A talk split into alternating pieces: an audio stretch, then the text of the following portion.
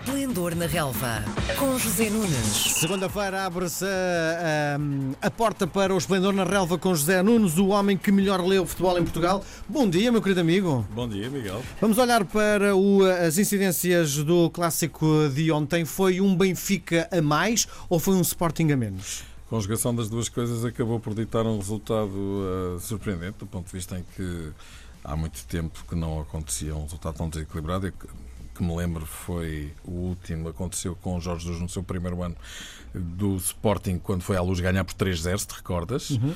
Um, Benfica muito bem, Sporting muito mal, 4-2, resultado altamente benévolo e lisonjeiro para o Sporting que se boa. Podia ter sido goleado de forma bem mais clara, porque a diferença foi abissal. Bom, o que é que mudou desde que Rui Vitória saiu do Benfica? E a pergunta tem que ser feita é: se o Rui Vitória fosse o treinador atual do Benfica, este resultado seria o que aconteceu ontem? Não consigo, obviamente, não chegar a uma resposta porque por acaso não trouxe a minha bola de cristal. Se tivesse avisado, tinha trazido.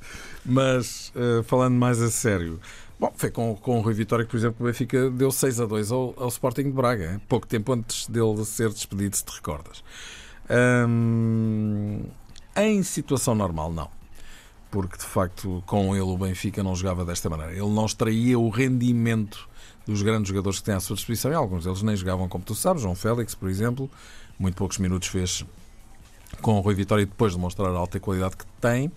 Um, não significa que tivesse que ser titular, na altura já não estava a jogar também, mas um, minutos de utilização, mesmo como suplente utilizado, muito poucos, foi perdendo claramente gás. E há outros jogadores uh, que, dos quais poderia falar, por exemplo, Samaris, que não contava para totobola nenhum com o Rui Vitória, era um jogador praticamente proscrito, que viu toda a gente passar-lhe à frente, desde Celis a Felipe Augusto, a Alfa Semedo, todos eles grandes vultos do futebol internacional. E o que é facto é que. Tem lugar no Benfica. Eh, quando eu digo vultos do futebol internacional, estou a colocar aspas, evidentemente, e tenho um sorriso Mas um, ehm, chegou ao ponto de lhe trocar o número da camisola este ano, número 7 que ele sempre usou, passou para Correia, outro jogador que eh, enfim, tem grande destaque no Benfica, como sabemos. Uhum. Nem sei onde é que ele para neste momento. Eh, e está a treinar, não é? basicamente. Sim. E de vez em quando joga pela equipa B. Um, e recordo-me também daquele episódio da Grécia contra o AEK para a Liga dos Campeões, um clube que o Samaris conhece muito bem, 40 vezes internacional pela Grécia, e nem para o banco foi, foi para a bancada, que foi uma humilhação de facto bastante forte. O que é facto é que há vários jogadores que começaram a contar para Bruno Lage, também outros perderam protagonismo. Devo dizer, dou dois exemplos: Jetson e Salvi, não podem jogar todos, é um facto, mas dá uma sensação que este homem aproveita melhor os recursos humanos à sua disposição. Como sabes, eu não gosto de análise e avaliações precipitadas. Vamos deixar passar o tempo, porque Marcel Kaiser. Com já... cinco jogos não, não, é, não consegues aferir. Não. não.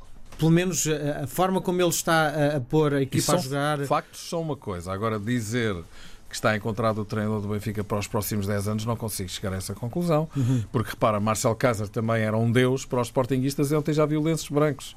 E o Sporting também. E o que é que aconteceu? Este era uma Kaiser equipa excepcional, jogava, fazia... que jogava um futebol de ataque e tal goleadas atrás de goleadas. E o que é que, que, é que está a acontecer? Tem a ver com isto que eu te estou a dizer. O futebol hum, é um, um, um, fenómeno em que tudo muda em menos de um fósforo. Hum, há muitas circunstâncias, muitas variáveis. Vou-te dar um exemplo. Sabias que o Benfica, onde é que chega a sofisticação? Não é só o Benfica que faz isto, como é óbvio. É? O Benfica personaliza as cabines, a Sim. sua cabine no, no, clube visitante, como do, da cabine do estádio Luz tratasse. Repara que, que as é coisas. papel de parede e tudo, não é? Não, mensagens de, de, de, familiares, eh, enfim, no sentido de dar o maior apoio e carinho aos seus jogadores e tentá-los eh, fazer recriar o ambiente que têm na sua casa. Hum, e, no entanto, já fazia isso com o Rui Vitória e, os resultados nem por isso aconteceram. Há muitos fatores, muitas circunstâncias que ditam sucesso ou insucesso. Neste momento, aquilo que eu posso dizer, por factos são factos, é que o Benfica está completamente diferente. Basta ver o Benfica de Rui Vitória e o Benfica que se está a ver agora. A equipa é exatamente a mesma, até saíram alguns jogadores e não entrou ninguém. Apenas vários jogadores da equipa B foram integrados na equipa principal, como sabes, e dois deles já estavam a ter o banco, Ferro e Jota, nenhum deles entrou. Um, há de facto a emergência de João Félix de forma absolutamente. É um novo esquema tático também, não é? Sim, uh, joga com dois avançados, tem muito mais presença no meio campo uh, ofensivo abdicou de extremos assumidos. Uh, um deles está a jogar Rafa, o outro saiu Sálvio, em detrimento de Pizzi, que acaba por jogar na meia direita, mas é o terceiro médio e acaba por assumir outra vez muita influência pelo meio do campo. E repara, o Benfica com três médios era muito mais permeável defensivamente do que hoje é com dois. Pois. Portanto, é preciso explicar as coisas em termos de dinâmica global, porque as coisas não se explicam apenas eh, neste ou naquele detalhe. Há uma dinâmica global, e Bruno Lage tem falado nisso, Há a questão do treino, em termos, por exemplo, do Benfica está completamente diferente na reação da perda à bola, na pressão sobre o adversário. O Benfica era uma, face, uma equipa fácil de ultrapassar, era uma equipa que foi sempre muito forte a atacar, porque tem grandes jogadores, tem o melhor plantel do futebol português, principalmente do meio campo para a frente, mas a defender com dois ou com três médios tinha enormes problemas porque era uma equipa que pressionava muito pouco. Agora, isso não está a acontecer. Deixa-me só fazer-te uma pergunta. Se tu pões dois avançados, destapas em algum lado, não é? Não, se houver um esquema de compensações e os próprios avançados contribuírem para o bolo no sentido de pressionarem a saída de bola do adversário. Obrigas as pessoas a correrem mais. Que é isso que está a acontecer, sim. É muito mais exigente do ponto de vista uh, do desgaste físico Bruno Lage comparativamente a Rui Vitória. Vai ficar hum. uma equipa mais soft, menos intensa e não é isso que se está a ver agora. Ontem fez uma grande exibição em Alvalade. A equipa toda? Sim não, não, acho que não, não, não vale a pena estar a colocar ninguém pela negativa, embora me pareça que continua a haver alguns pontos frágeis na equipa do Benfica, estão mais ou menos eh, à vista de todos e há muito tempo. Por exemplo, a lateral direita precisava de facto de outro tipo de competitividade, independentemente de André Almeida ser um grande profissional. Grimaldo defende muito mal é um extraordinário lateral a Se calhar um extremo uh, que devia ter feito o seu trabalho como extremo e não como defesa. O não? que é facto é que ele funciona bem, é embalado de trás para a frente. Se calhar se jogasse como extremo, apenas como extremo, não teria o mesmo rendimento. Mas não há dúvida que os defesas de atrás não se podem esquecer que a primeira instância têm que defender. Sim. Bom, mas o Benfica fez uma grande exibição, show de João Félix, Seferovic voltou a marcar e Pizzi muito bem, está em grande forma outra vez. Do lado do Sporting, uma desgraça. De uma ponta à outra. Uh, os centrais, uma coisa incrível, Coates um, eh, e André Pinto, mas os laterais uh, também, vamos ver, tanto Bruno Gaspar como Jefferson. O meio-campo é onde se nota de facto grande diferença. Por exemplo, no jogo de ontem, não é? O Benfica acabou por dar um banho de bola no meio-campo a Godel e o Wendel, sendo que Bruno Fernandes, pela sua enorme categoria, é o único jogador que continua a sobressair nesta equipa de Sporting. Grande jogador. Repara que num jogo em que tudo corre mal à equipa de Sporting, Bruno Fernandes tem uma oportunidade de marcar um gol, com um grande pontapé por acaso. Depois, na segunda parte, depois de ao intervalo o resultado ser manifestamente injusto, se é que isso existe em futebol, para aquilo que se tinha visto, o Benfica podia estar a ganhar por uma vantagem até bastante superior. Na segunda parte, o Benfica abre uh, o jogo com aquele gol de cabeça de Rubén Dias e aí matou definitivamente o Sporting. Vem a seguir o 4-1 de Pizzi, ao 5-1 de, de, de, João Félix, que atira por cima da barra a um metro da linha de gol, depois de Seferovic ter acertado no poste. E repara que quando acontece o 4-1, o que é que Kaiser, que bloqueou completamente, e depois também com todo aquele clima que se foi instalando nas bancadas de contestação, não só ele, mas também a Varandas, Frederico Varandas, que também escolheu muito mal o timing para dar aquela entrevista, não é? Mantendo o mesmo registro de grande agressividade em relação ao Benfica, que eu não sei se ele ganha muito com isso, do ponto de vista em que o futebol português precisa de paz. Quer dizer, quando ele fala na justiça e nos processos que o Benfica tem, esquece duas coisas. Uma é que não é por ele falar que o Benfica vai ser condenado ou não, portanto tem que esperar, não é? Uhum. É aquilo que ele, que, ele, que ele. E aliás, ele disse, um, como é que ele disse? Um, acredito na justiça. Mas a seguir contesta a decisão da justiça quando não um, uh, não acusou o Benfica no caso Etopar. E também se esqueceu enfim, de alguns processos que impendem sobre o Sporting, dizendo que hum, enfim, esperava que isso não se concretizasse.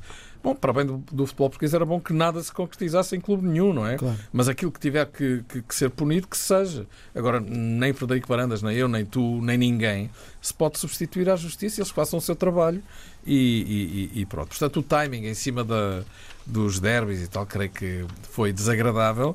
E esta questão do, de Marcel Kaiser, que ontem até Lenços Brancos viu, acaba por atingir também o Presidente do Sporting, porque apesar foi despedido a dois pontos do Porto, e Marcel Kaiser está a 11 pontos da liderança do campeonato, sendo que estava à frente do Benfica quando assumiu o comando da equipe e agora está a 8 pontos, mas também está a 7 pontos do Braga. Sim. É uma situação incrível para o Sporting, depois de ter ganho a taça da Liga, estar na situação em que está no campeonato. Porque até para o terceiro lugar, o Sporting já vai ter muitas dificuldades em conseguir lá chegar.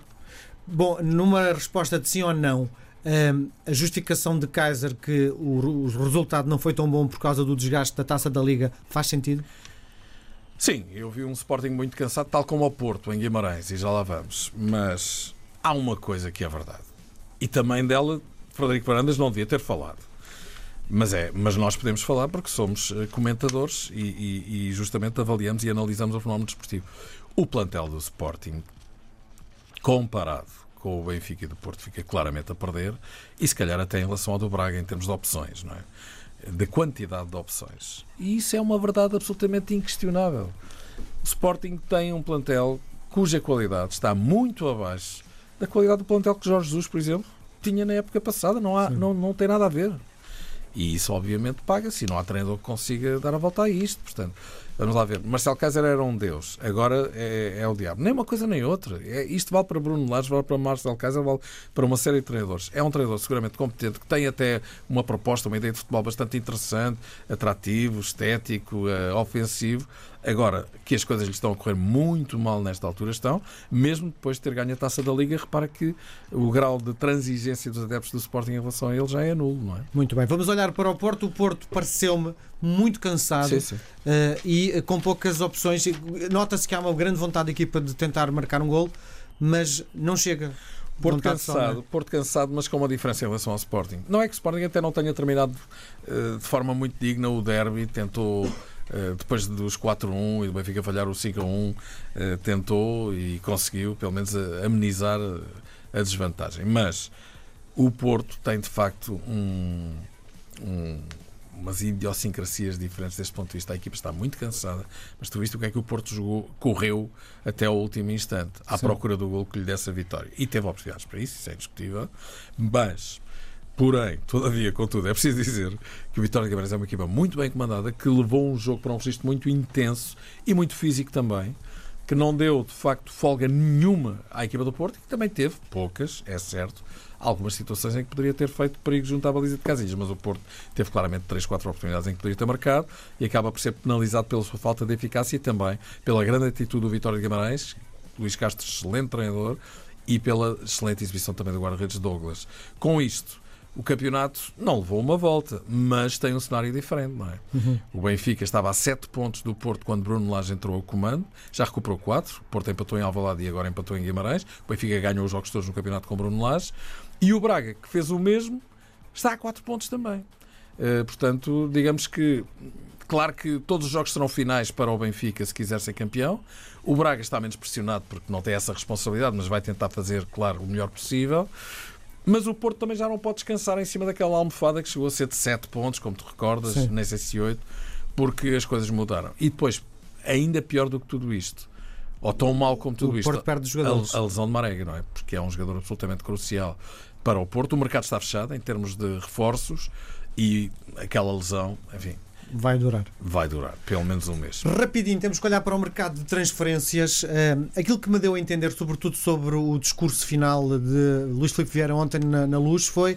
eh, Enganei-me quando contratei uma série de jogadores no princípio da época, porque as verdadeiras contratações estão dentro de casa. Eu compreendo perfeitamente o discurso dele, deste ponto de vista. Se tu vires as equipas mais jovens de formação do Benfica, desde os mais tenrinhos até aos sub-23, ainda ontem se viu, não sei se tiveste a oportunidade de ver o Benfica Marítimo para o campeonato de sub-23. O Benfica tem belíssimos jogadores e belíssimas equipas. Há ali, de facto, um trabalho de grande profundidade que está a ser feito. Eh, ainda agora, ontem, no banco, estavam Jota e Ferro. Hum, e de facto, desse ponto de vista, o Benfica está no bom caminho, isso é absolutamente indiscutível. E é um caminho que Sporting e Porto têm de, de percorrer, porque realmente a porta fechou-se em termos de recrutamento jovem nestes dois clubes que tinham grandes tradições de formação. O Porto, como tu vês, praticamente não recorre a jogadores eh, talentosos da formação. É muito raro isso acontecer. E o Sporting, se não estou em erro, creio que não estou a dizer nenhum disparate, ontem não tinha nenhum jogador da formação no 11 inicial. O que é uma situação até francamente anormal na equipa de Sporting. Ao contrário, a grande estrela do jogo é um miúdo que vem de escalões mais baixos, que por acaso até começou no Porto, mas que fez a sua formação e transição para a idade sénior no Benfica e chama-se João Félix, que é realmente um talento inacreditável. É um jogador com um, um talento e que- extraordinário e que dá gosto de ver jogar e francamente não percebo o que é que terá presidido hum, às opções do Rui Vitória quando não apostou nele aquilo que devia ter apostado. Pelas tuas palavras, não há nenhum nome interessante para se falar neste mercado de inverno na entrada de jogadores para equipas portuguesas? Não, não há. Muito bem. Quem sabe de futebol é o nosso. Uh... José Nunes, um grande abraço até a Um semana. abraço, boa semana. Às segundas-feiras, José Nunes comenta a jornada desportiva. Esplendor na Relva, às 10h20, na RDP Internacional.